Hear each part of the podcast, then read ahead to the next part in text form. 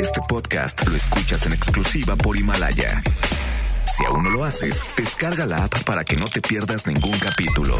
Himalaya.com. Este programa cuenta con interpretación simultánea en lengua de señas mexicana a través de mbsnoticias.com y gracias a traducción, interpretación y accesibilidad en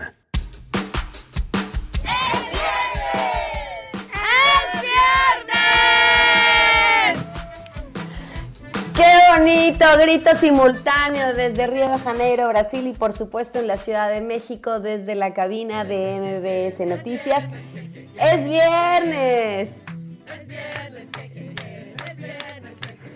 Es viernes. Es viernes.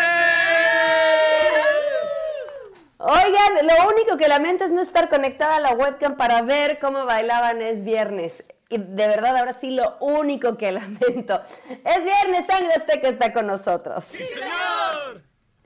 Además, el papi señor de los libros, Adán Serret, nos traerá un libro que cuenta una historia de la Alemania dividida por las guerras y la barbarie. Este mes en el Club de Lectura hablaremos de un libro contado en tres momentos, en donde de adentro hacia afuera se descubre la vida de una mujer. Tenemos también buenas noticias y más. Quédense, así arrancamos este viernes a todo terreno. MBS Radio presenta A Todo Terreno con Pamela Cerdeira.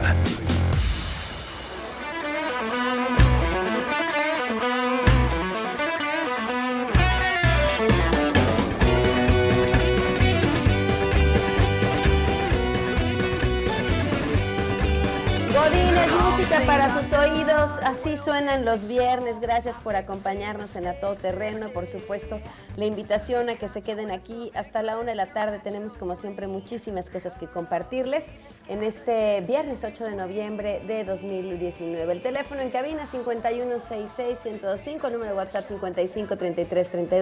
553332-9585, a todoterreno arroba mbs.com y en Twitter, Facebook e Instagram me encuentran como Pam Cerder. Estoy transmitiendo en vivo desde Río de Janeiro, en Brasil y bueno, ya el lunes estaremos de vuelta en eh, la cabina. Mientras tanto, vaya, muchas cosas han estado sucediendo. Por cierto, Miguel González en la interpretación de lengua de señas. El Senado eh, votó y eligió a quien presidirá la Comisión Nacional de Derechos Humanos. Pero esto no se dio sin muchísima polémica alrededor. Primero porque una de las eh, candidatas, una de las personas que pertenecía a esta terna, pues había sido candidata de Morena y ha hablado en muchas ocasiones sobre su militancia, eh, sobre sus opiniones sobre el presidente Andrés Manuel López Obrador, lo que por supuesto pone en duda, o más bien yo creo que pone en el aire la pregunta de que tan capaz va a ser de trabajar con la independencia de él, de cariño, afinidad que tiene hacia el partido del presidente y hacia el mismo presidente. A mí me parece que simplemente la necesidad de tener que poner esa pregunta sobre la mesa ya es un problema. Pero no solamente fue eso, eh, el PAN hizo una serie de señalamientos sobre el proceso en cómo se llevó a cabo la votación y por eso le agradezco enormemente a Xochil Galvez, senadora por el PAN, que nos acompaña vía telefónica. Xochil, ¿cómo estás? Muy buenas tardes. Pues Pamela, qué gusto saludarte a ti y a todo el auditorio. Pues sí, mira, de verdad había tan extraordinarios candidatas y candidatos, eh, gente con una lucha y trayectoria en el tema de los derechos humanos, que no coincido con el presidente, que todos aquellos que no han sido víctimas no pueden saber de derechos humanos. No, hay gente que simplemente se dedica toda su vida justamente a protegerlos porque ha acompañado a las víctimas. Pero bueno, no voy a entrar en esa polémica. Para nosotros era inaceptable que fuese militante de Morena y hoy nos enteramos que es consejera de Morena, eh, lo cual podría llevarla a una impugnación porque se viola uno de los artículos eh, establecidos en la ley, pero eso lo tendrían que hacer los otros candidatos. Yo voy a entrar a lo que pasó en el Senado. Allí se emitieron 116 votos, cosa que ya reconoció Ricardo Monreal, ya ante una evidencia de un video que pusimos de voto por voto, ahora sí de cómo se fueron depositando los votos, porque no nos dieron las cuentas, solo cantaron 114 votos y yo dije, falta, faltan votos. Entonces nos dimos a la tarea de hacer el video y pues sí, efectivamente había 116 votos. Ahora están perdidos dos votos. Pero ¿qué es lo que hace esos ah, dos votos perdidos? Hace que no cuente con la mayoría calificada, porque ella necesitaría 78 votos si se contabilizan los 116 senadores que estuvimos. La Constitución es muy clara, la Constitución habla de papeletas, habla de las dos terceras partes de los senadores y senadoras presentes. Y estábamos 116 y las dos terceras partes son 78. Por lo tanto, Rosario Piedra no puede tener la mayoría calificada. Eh, que si el papel estaba en blanco, que si este, el sobre este, no echaron nada, híjole, pues es muy difícil saberlo. Lo que sí sabemos es que votaron 116 senadores y las dos terceras partes de 116 senadores son 78. Por lo tanto, se tiene que anular esta elección. Ahora, ¿quién contó esos votos que después resultó los contó mal? No, mira, la verdad es que participan tres personas. Nuestra senadora se acercó, no está, no era responsable, los responsables eran los de Morena, pero de hoy en adelante vamos a pedir notario público. Ya no podemos confiar en ellos. ¿Cuántas veces no lo habrán hecho? O sea, ese es el problema también de lo que pasó ayer. Se quebró la confianza en el Senado. O sea, lo que sí sabemos es que había 116 senadores y que solo hay 114 votos. Los otros dos no están, fueron en blanco, entonces tienen que ser declarados como nulos. No puede ser nada más como que desaparecieron los votos. ¿Quién se lo robó?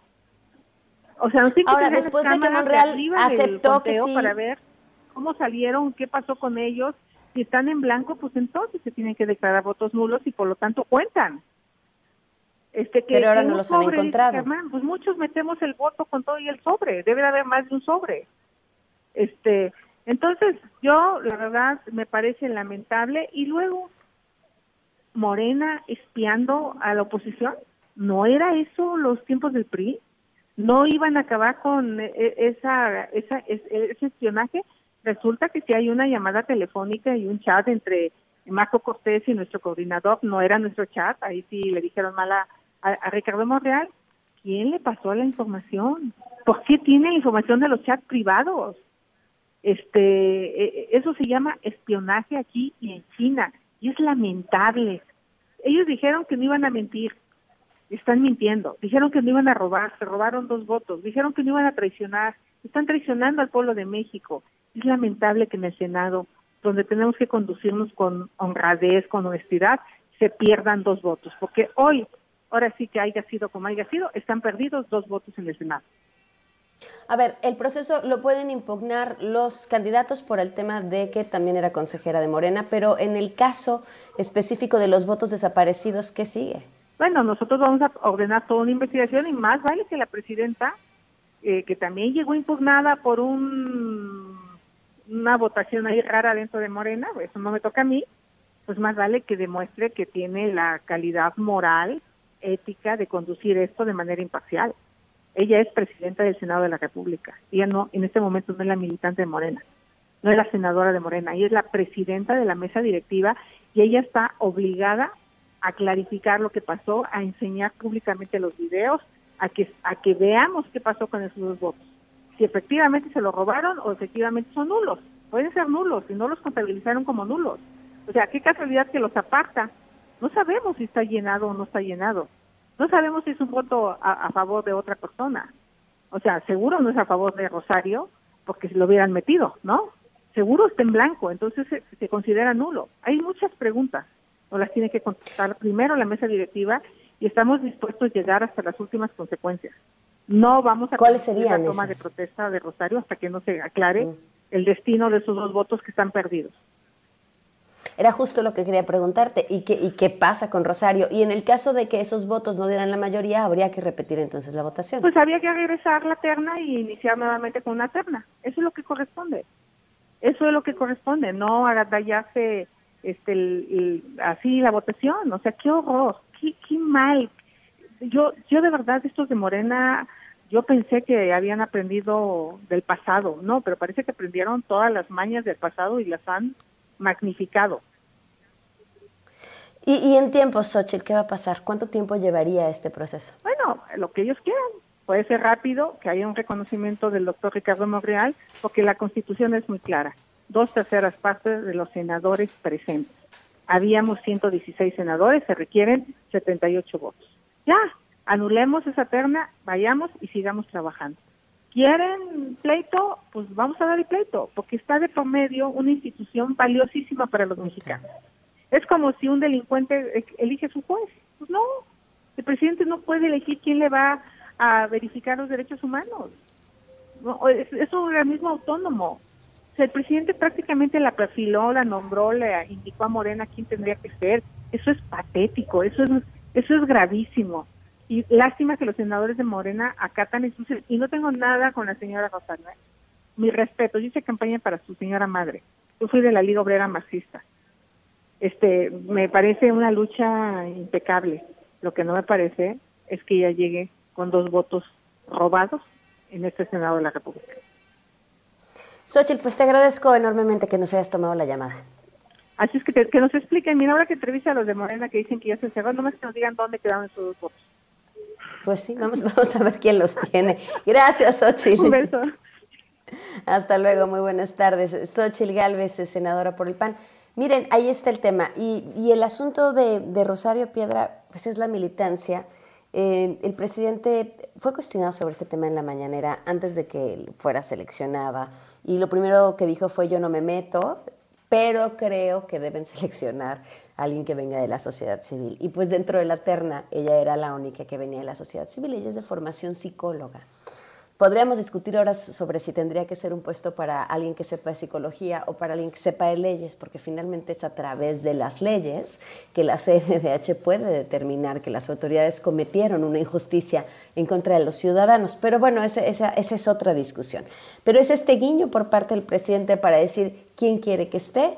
Luego, esta persona a la quien se selecciona es una persona que forma parte del partido, lo cual, insisto, simplemente tenerle que preguntar si va a poder diferenciar una cosa de la otra, me parece que es una pregunta que no tendría que estar sobre la mesa.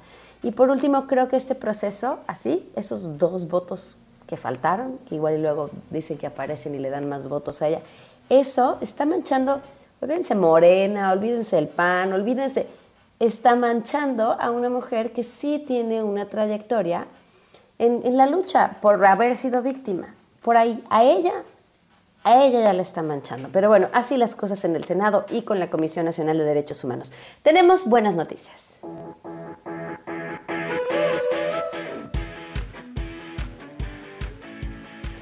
Nos acompaña vía telefónica Marta García, ella es directora general de la Fundación para la Inclusión y Desarrollo de Personas con Discapacidad. Marta, ¿cómo estás? Muy buenas tardes.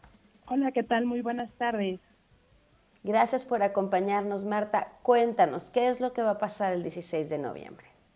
Pues antes que nada, muchísimas gracias por, la invitación a poderlos este, pues, convocar. El sábado 16 de noviembre va a ser la primera Feria de la Inclusión, lo está organizando el Sistema Nacional DIF y este pues será un evento donde habrán actividades culturales, deportivas, recreativas y todo enfocado pues, sea, personas con discapacidad. Esto será en el Zócalo de la Ciudad de México. Iniciará a las 10 de la mañana y termina a las 5 de la tarde. Y pues bueno, eh, la Fundación eh, para la Inclusión y Desarrollo de las Personas con Discapacidad, donde yo soy directora, estaremos participando en alianza con otras instituciones que trabajamos de la mano, como Todo Accesible, eh, Grupo Altía y el Instituto Mexicano de Sexualidad en la Discapacidad, pues tendremos eh, participación en, en, este en este proyecto. Wow, van a tener además de las actividades que nos decías, talleres de sensibilización sobre los distintos temas relacionados con la, con la discapacidad. ¿A partir de qué hora van a estar y a quiénes, quiénes pueden ir? Pues cualquier persona, eh, la verdad es que esto está abierto para todo público inicia a las 10 de la mañana y pues digo, toda la familia está, está invitada, desde los niños hasta el más grande. Al final de cuentas, pues esto es, como dices, para, para tomar conciencia sobre, sobre el tema y pues que lo conozcan y, y vean como todas las actividades que tenemos. Pues ahí está la invitación para este 16 de noviembre en el Zócalo de la Ciudad de México. Marta, muchísimas gracias. No, al contrario, a ustedes, bonito día. Igualmente, muy buenas tardes, Marta. Oigan, por cierto, antes de irnos a la pausa, para aquellos que les gusta correr y que saben que es difícil mantener el hábito, hay una carrera que les va a fascinar. Suzuki está haciendo una carrera de pura velocidad para correr una milla, o sea, 1.6 kilómetros, pero obviamente no es una carrera normal. Aquí el reto no es terminar, sino hacerlo mucho más rápido y vencer al reloj. Hay categorías para todos, niños, niñas, adultos, hombres, mujeres, todos pueden participar. Los más rápidos van a ganar increíbles premios en efectivo por categoría. Se pueden inscribir en hubsports.mx o en el Facebook oficial de Suzuki Autos México. No falten, Suzuki tiene grandes sorpresas. 24 de noviembre, 8 de la mañana en Paseo de la Reforma, Suzuki Race corre más rápido que nadie, Suzuki Way of Life. Vamos a una pausa y continuamos.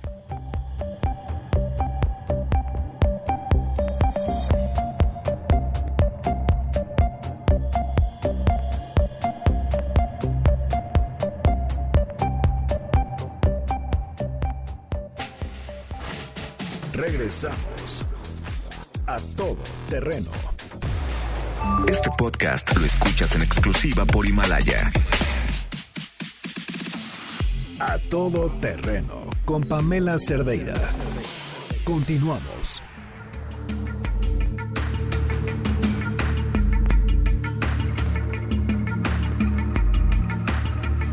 Continuamos a todo terreno.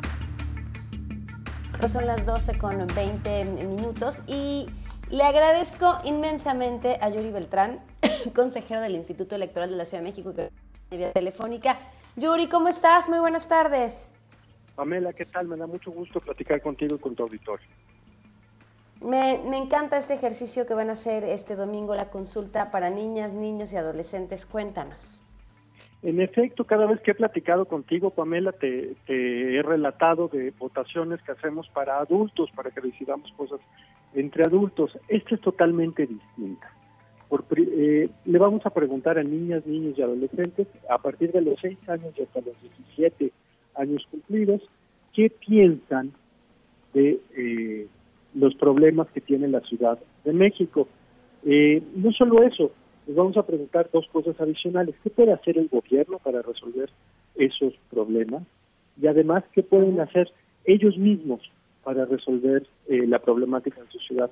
Y es que si lo ves con cuidado, Pamela, eh, cada vez que vemos los eh, cuáles son los temas de inseguridad, los temas de agua, los temas que, que urgentes a resolver en la, en, en la ciudad, los vemos de manera distinta los niños y los adultos y quizás siempre hemos estado influenciados por la mirada de los adultos y le hemos dado poco poco interés a la de los niños y nosotros desde el instituto queremos revertir esa situación y queremos hacer visible qué es lo que está preocupando a los niños del presente. Claro. ¿Qué ha pasado con los resultados de este ejercicio en ocasiones anteriores? Eh, cada vez que recibimos los, los resultados, los sistematizamos, los, los analizan expertos y se lo dan a conocer a tomadores de decisiones. Hace unas semanas aprobamos en el Consejo General el informe final de la consulta del año pasado. Datos preocupantes, Pamela. Eh, por ejemplo, el tema que más preocupa a las niñas y a los niños es el de seguridad pública. Y eso resulta escalofriante porque quiere decir que hay que, parte de nuestra niñez está viviendo con miedo en, la capital del país y eso pues sin duda pone los ojos en, temas que tenemos que resolver.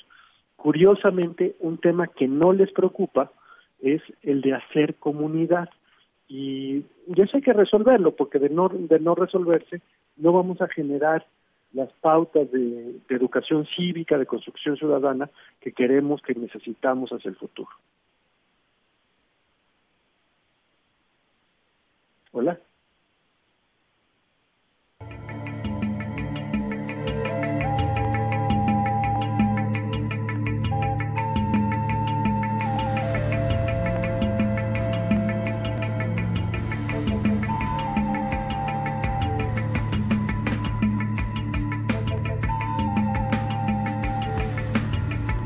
Ya, estoy conectada. Bueno, ya estoy conectada en el Access también. Uh, pass the call, please. It's an emergency.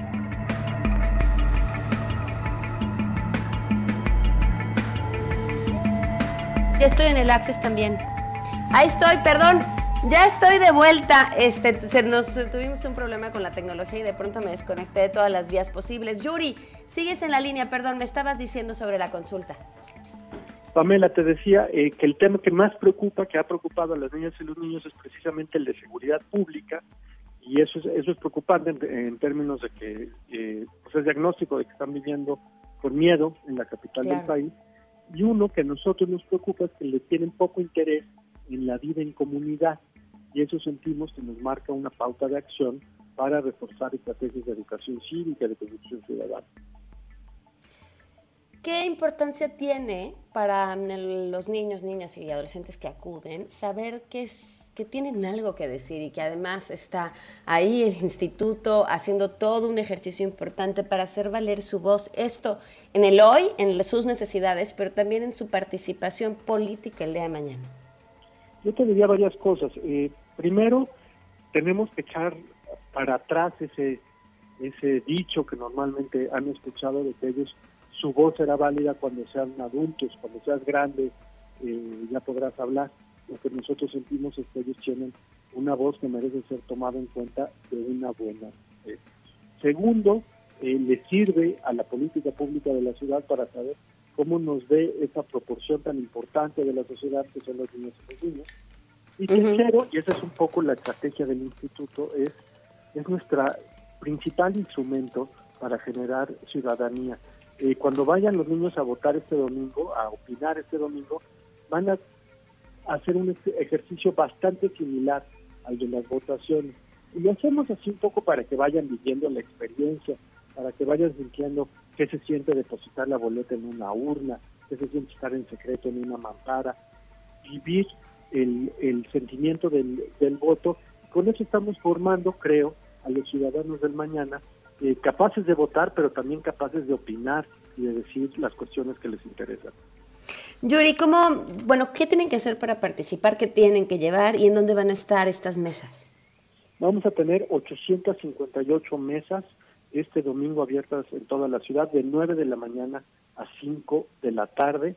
y van a estar en parques públicos, centros de recreación, eh, lugares atractivos para niñas y niños. Eh, hemos ido afinando los lugares con el tiempo, según donde vemos que hay mayor población infantil.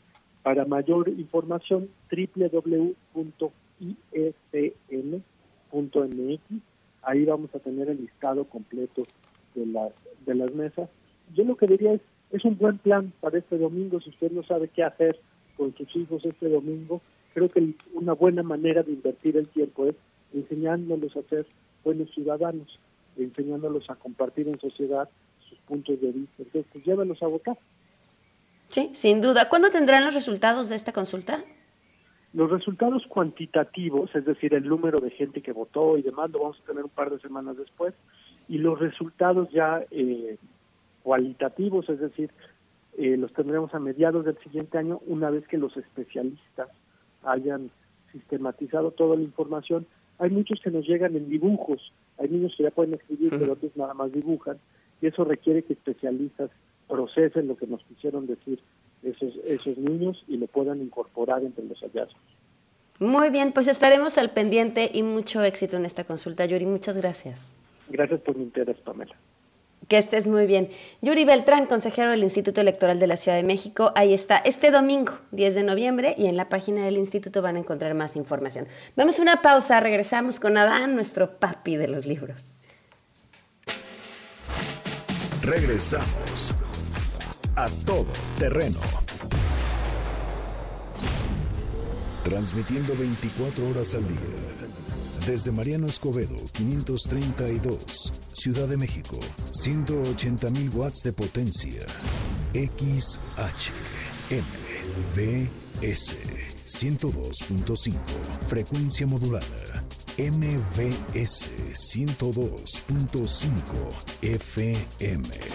Al aire. Estamos contigo. MVS 102.5 y Waze te llevan por buen camino. Estamos de regreso con más información vial del norte, sur, oriente y centro de la ciudad. Norte, intensa carga vehicular sobre Poniente 140 en dirección oriente, desde Avenida Ceilán hasta Calzada Vallejo. Tardarás aproximadamente 20 minutos, pero de acuerdo a la recomendación de Waze, puedes usar como alternativas Poniente 146, Poniente 152 y Poniente 128. Sur, continúa cerrada la circulación sobre Avenida Guadalupe y Ramírez desde calle Tabachines hasta prolongación División del Norte. Esto es en dirección poniente por obras. Puedes evitar la zona por Avenida México, calle Gladiolas y Avenida 20 de Noviembre. Oriente, carga vehicular sobre Calzada Ignacio Zaragoza desde calle 47 hasta eje 4 Oriente. La demora en esta vía será de 12 minutos, pero puedes usar como atajos General Francisco Morazán y calle 77.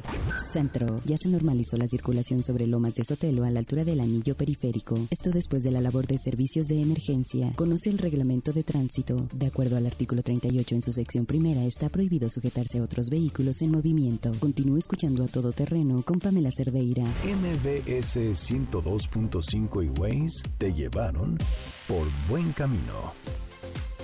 Cero pretextos. Estrena un Mitsubishi Mirage o Mirage G4 con hasta 30 meses sin intereses o dos años de seguro gratis, más 0% de comisión por apertura o bono de 25 mil pesos. Términos y condiciones en Mitsubishi-motors.mx.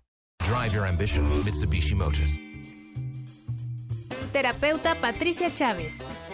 Gracias a tu aportación es posible dar rehabilitación a Diego con la más alta tecnología como el robot de marcha del CRID Estado de México. Y gracias a su apoyo seguiré superando mis metas. Teletón, 14 de diciembre. ¿A ti qué te gusta hacer? El buen fin en Muebles Dico empieza desde este fin. Ven a la fiesta de las compras. Aprovecha el 30% de descuento en toda la tienda, más 21% adicional en pago de contado o 18 meses sin intereses con tarjetas de crédito Citibanamex. El fin de semana más barato del año desde este fin, solo en Muebles Dico, Dico es Las voces del deporte están en MBS 102.5. Una hora de información deportiva. Balones al aire. Con Eduardo Chabot y Alfredo Salas. Pumas y Atlas, dos equipos que tenían posibilidades de meterse a la liguilla, pues desaprovecharon. Uno perdió con un gol de último segundo, como fue el Atlas, de manera ridícula, con un saque de meta del rival, eh, bueno, un despeje del rival que llegaba de un tiro de esquina que agarran mal parado al portero del Atlas y, un gol ridículo, ¿no? Y Pumas, que no pudo vencer al Puebla, penúltimo en la tabla general y que se aleja ya casi oficialmente también de la liguilla. Sábados, 6 a 7 de la tarde. Balones al aire. MBS 102.5 en los deportes. Estamos contigo. La Feria Internacional del Libro Infantil y Juvenil vuelve al Centro Nacional de las Artes. Ven del 8 al 18 de noviembre, Río Churubusco 79, esquina Tlalpan, muy cerca del Metro General Anaya. Habrá expositores nacionales e internacionales, actividades infantiles y para toda la familia. Y Corea será el país invitado. Celebremos juntos la Feria Internacional del Libro Infantil y Juvenil. Gobierno de México. Si tienes más de 5 años de experiencia en áreas administrativas, preparatoria terminada y más de 30 años de edad, titúlate como licenciado en administración con tan solo dos exámenes. El Centro de Capacitación MBS y AP Plus te dicen cómo. Llama al teléfono 5681-2087, 5681-2087 o visita nuestra página www.centrombs.com. Centro de Capacitación MBS. El mejor lugar para usar tu tarjeta para el bienestar es la Comer y Fresco, porque te regalamos 20 pesos por cada 200 de compra pagando con tu tarjeta. Sí, 20 por cada 200 de compra. Además, retira efectivo en nuestras cajas sin comisiones. ¿Y tú vas al súper o a la Comer? Compra mínima de 50 pesos para retiro de efectivo. A todo terreno con Pamela Cerdeira. Continuamos.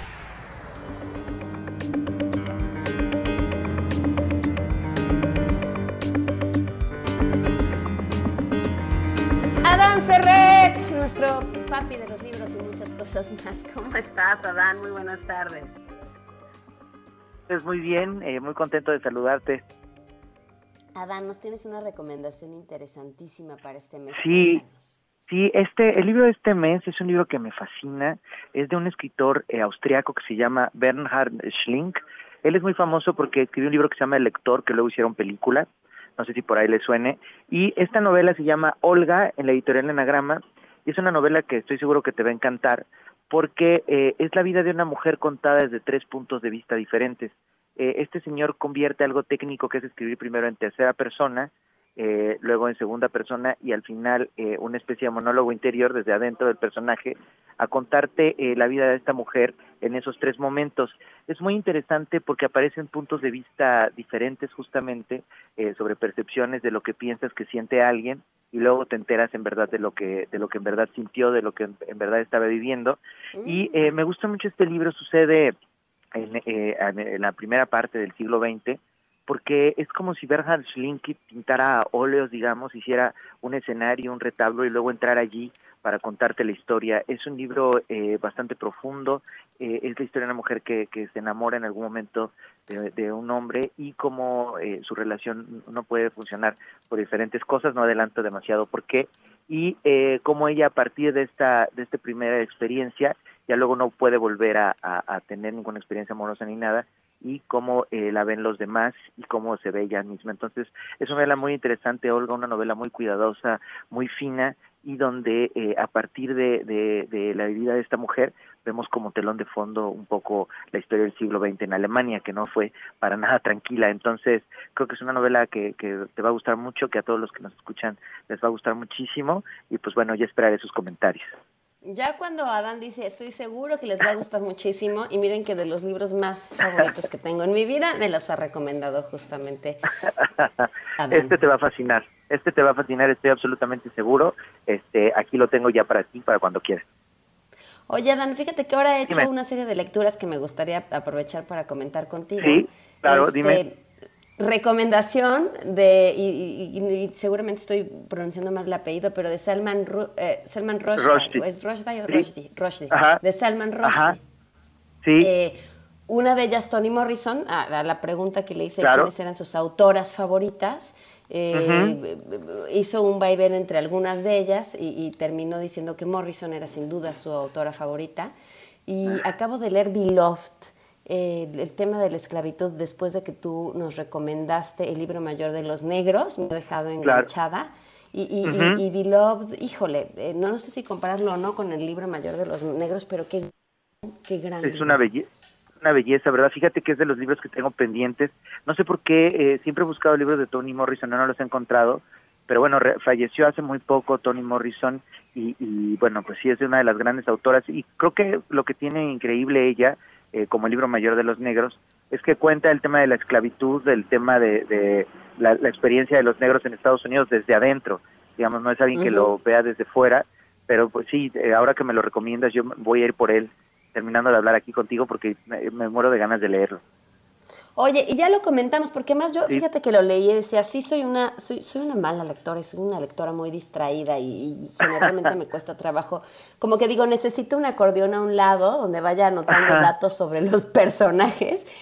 Claro. Y confío normalmente que a la mitad de la lectura ya entiendo perfectamente quién es quién, entonces nunca recurro a mi acordeón, pero después fui a ver algunas eh, opiniones de quienes ya la habían leído y decían exactamente lo mismo, que era un libro que tenía Ajá. sus dificultades. Es un libro maravilloso, ¿eh? pero que, que, que tenía sus dificultades, porque más, bueno, ya siempre cuando metes personajes que no existen en la realidad y hay fantasmas o hay muertos eh, participando, pues ya tiene un Ajá. grado de complejidad. sí, sí, fíjate que mucha gente, yo no sé por qué sí me acuerdo en general de los personajes, pero sobre todo con las novelas rusas o con los 100 años de soledad que aparecen 200 personajes y todos son importantes, a veces lo que funciona es hacer como un mapa de, y es muy interesante un árbol eh, de, de los personajes, cómo están relacionados y eso te ayuda mucho, claro, eh, y ya al final ya no tienes que recurrir a, a ellos, pero en un principio sí te ayuda mucho, eh, por lo menos cuáles están vivos y cuáles están muertos, puede ser un primer principio para, para hacer ese mapa. Oye, Sí. bueno, ya nos dirás tú después si te gustó o no, pero otra de las que Sí, ahí me lo- estoy, me lo voy a leer, acercándome, Clarice Lispector, encontré una selección de Ah, cuentos suyos y, y, y, este y bueno, pues en- me ha parecido muy interesante, pero quería escucharte a ti. Eh, E- es maravillosa. Eh, Clarice Lispector, además, eres una mujer, era una mujer que era eh, trabajaba en revistas de moda era una mujer de la casi aristocracia brasileña y eh, es una escritora absolutamente fascinante. Tiene El retrato de GH, es uno de los cuentos, novelas cortas más bellas que he leído, más fuertes. Eh, es muy dura, es muy crítica. Eh, ella además tenía un talento literario impresionante. Yo tengo los cuentos completos y empezó a escribir desde los 18, 19 años cuentos fantásticos. Este, y pues, no sé, tiene al menos unos 50 cuentos que son increíbles. Es una de las autoras imprescindibles del siglo XX, Clarice Lispector, y, y, bueno, a mí me encanta, ¿no? Es, son libros muy duros, una especie de Kafka extraña, es a veces incluso Clarice Lispector, pero bueno, es como las autoras de culto más fuertes de, de Latinoamérica. Pues Adán, sigamos entonces tus recomendaciones. Sí. Para este mes. ¿El nombre? Sí, es eh, Olga, Bernhard, ahorita lo subo en, en, Twitter, Schlink se, pronuncia un poco así, Bernhard como Bernardo, Schlink, Olga, se llama la novela, en anagrama, es una novela breve, una novela increíble realmente, de estas que, que dices, ¿por qué traigo esta sensación extraña? Y es porque leíste ese libro, el, el, personaje es fantástico, es una gran profundidad, y te decía, ese ejercicio técnico de ir primero en tercera persona, luego alguien que conoció al personaje y luego el personaje desde dentro, es increíble. Entonces, pues bueno, ya me dirán cómo, cómo les fue con esta lectura, pero estoy seguro que les va a encantar. Muy bien, muchísimas gracias, Adán, arroba Adán Cerveta, y lo pueden seguir en redes. Gracias. En uh, goodreads.com tenemos un grupo que se llama Todo Terreno y ahí vamos compartiendo los libros y quien quiera opinar sobre el libro también lo hace a manera de club de lectura digital. Gracias, Adán. Vamos a una pausa y volvemos. Regresamos a Todo Terreno. Este podcast lo escuchas en exclusiva por Himalaya. A todo terreno con Pamela Cerdeira. Continuamos. Ladies and gentlemen, señoras y señores, ha llegado el momento de presentar con orgullo el galardón a lo más selecto de la semana. Los premios de la semana en A Todo Terreno. ¡Listo! ¡Sangre Azteca está con ¡Sí, señor! Sangre Azteca, ¿se acuerdan que ya había estado nominado Paco Sea en este espacio? Justamente porque le encanta bailar y al mismo tiempo dar el teaser sobre lo que va a tener en su noticiero. ¿No lo recuerdan? ¿O sí? El César responde. Bueno, yo sí lo recuerdo. Él ya había estado nominado. Y bueno, ahora vuelve a estar nominado porque lo volvió a hacer, pero lo volvió a hacer con muy mal gusto. Creo que hay información en la que no importa que siempre lo hagas así, pues no, o sea, no cabe bailar, no cabe la sonrisa. Vamos a escucharlo, esto fue lo que hizo. Martes y un nuevo ataque, un nuevo acto de violencia, especialmente en Sonora y Chihuahua relacionado con familia de varón. La cosa no mejora. Dice el presidente que hay que darle un año, mucho tiempo, ojalá que las cosas puedan mejorar un poquito. Mientras tanto, nosotros seguimos y tenemos que seguir con el para construir un nuevo y mejor México todos los días. No me cuesta ningún trabajo ofrecer una disculpa, primero la familia, ¿no? que son los principales agraviados. ¿no? A la familia Levarón desde aquí les ofrezco una sincera disculpa, les mando mi más sentido pésame, que ya lo hice también por los canales adecuados, eh, tanto con el embajador Christopher Landau como también para la familia, se los mandé directamente explicándoles cuál fue la situación. Pero voy a seguir bailando ¿eh? todos los días, ahora con más fuerza. Y le vamos a cantar así. Yo te miro y se me corta la respiración. Al mirarte siento se me para el corazón. Bailando, bailando, bailando. No juegues Paquito como esa noticia nos la das bailando. Se disculpó Paquito y después nos dijo fue un errorcito. Dijo prontito esa actitud loca tras tremenda broma. Se disculpó Paquito y después nos dijo fue un errorcito y dejó prontito esa actitud loca. Tras tremenda broma. Muy bien, Sangre Azteca. Ya habíamos hablado de que uno de los principales peligros de la mañanera es que eran exhibir al presidente todo el tiempo y el presidente no tiene por qué tener todas las respuestas. El problema es cuando no tienes la respuesta, pero quieres contestar de todas formas. Y es que en la mañanera le preguntaron sobre si su gobierno utiliza algún sistema de espionaje como el software Pegasus, que por cierto compró el gobierno anterior, pero él contestó esto. La semana pasada, la empresa WhatsApp dio a conocer que detectó más de 1.400 casos en los que se infectó a usuarios de esa plataforma con el malware espía Pegasus y mencionó que un número importante de ellos habría ocurrido en México entre abril y mayo de 2019, es decir, ya durante la administración actual. Ante esta información, ¿podría usted confirmar si el gobierno federal sigue utilizando el malware Pegasus? Y si es así, ¿podría informar qué dependencia lo opera, desde cuándo y qué medidas considera tomar el gobierno para garantizar de una manera verificable que estas herramientas no serán abusadas de nuevo con impunidad. Muchas gracias. Sí, nosotros no usamos eso, nada de mecanismos que tengan que ver con manipulación de redes sociales, no contratamos bots, no pagamos a las empresas que se dedican a ese tipo de actividades. Nunca lo hemos hecho. Yo nunca he este, pagado para que mis mensajes en redes sociales se difundan.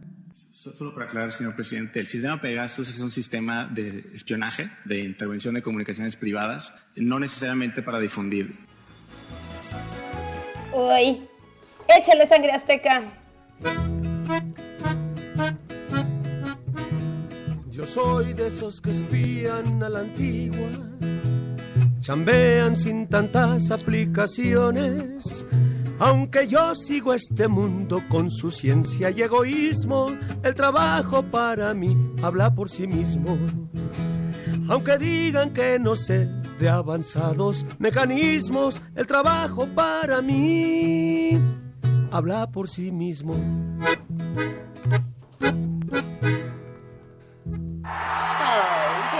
Fresas, sangre azteca. Vámonos con nuestros siguientes nominados y sobre todo mucho más fresas si los comparamos con la mala suerte que tuvieron los invitados a esta fiesta swinger. Imagínense que ustedes se le están pasando así increíble, en una fiesta en la que dan y reciben amor y no importa de quién, y de pronto que tienen que desalojar por una fuga de gas. Así les pasó a quienes se encontraban divirtiéndose en Alemania y esta fuga de monóxido de carbono sorprendió aproximadamente a 350 personas, mismas que tuvieron que salir del lugar a la calle con lo primero que encontraron para taparse.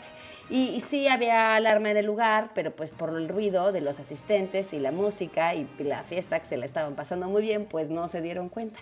Hubo algunos desafortunados que de plano nada más no alcanzaron a agarrar sus pertenencias, por lo que las autoridades locales les dieron toallas para que tuvieran con qué taparse. Al lugar llegaron bomberos, quienes pues se encargaron de la operación de la evaluación, porque además imagínense, pues esas cosas son privadas y bueno, pues todos fueron, ahora sí que con todas las palabras en mayúsculas, con todas las letras en mayúsculas, expuestos. ¿Qué vamos a cantar, Sangre Azteca? Estaba todita la gente, semidunadas por ahí, cuando de, de repente un olor muy fuerte circulaba ahí.